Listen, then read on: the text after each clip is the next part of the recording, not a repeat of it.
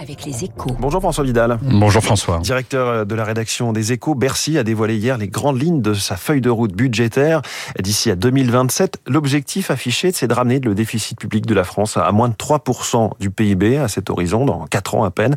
Est-ce que c'est crédible, François? Bien, la, la fin du quoi qu'il en coûte a été annoncée plusieurs fois hein, depuis la fin du, de la pandémie, mais cette fois-ci, il semble bien que ce soit la bonne. Hein. La chasse aux économies est officiellement ouverte, affirment en cœur les deux patrons de Bercy, Bruno Le Maire et Gabriel Il faut dire qu'ils n'ont plus vraiment de choix. Si la France veut restaurer sa crédibilité auprès de ses partenaires européens et des agences de notation, elle doit réduire son train de vie.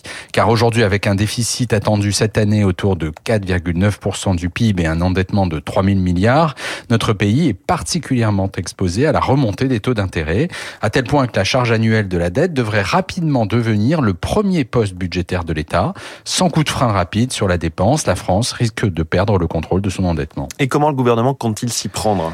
Alors, il peut d'abord, il peut d'abord compter sur un double effet d'aubaine, si j'ose dire. Un, l'inflation, qui va gonfler le PIB en valeur et augmenter mécaniquement les recettes de l'État, de quoi réduire le taux d'endettement et celui du déficit.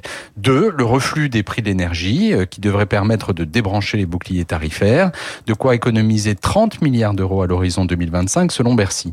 Mais cela ne suffira pas. Il faudra aussi réduire la dépense publique dans des proportions inédites, estime la Cour des comptes. Pour y parvenir, Elisabeth Borne vient de demander à chacun de ses ministres d'identifier des économies représentant 5% de leur budget. C'est le grand retour du rabot, François, tandis que Bercy mène en parallèle une revue des dépenses. En d'autres temps, on aurait parlé de rigueur ou d'austérité, deux mots bannis du lexique gouvernemental qu'on risque pourtant de beaucoup entendre à la rentrée. Dette, le nouveau combat de Bercy, c'est la une de votre journal Les Échos ce matin. Merci beaucoup François Vidal, il est 7h12, la dette pour l'instant qui continue d'exploser. Certaines fusées aussi explosent, on va parler de la compétition spatiale mondiale dans une seconde avec le patron d'Ariane Espace.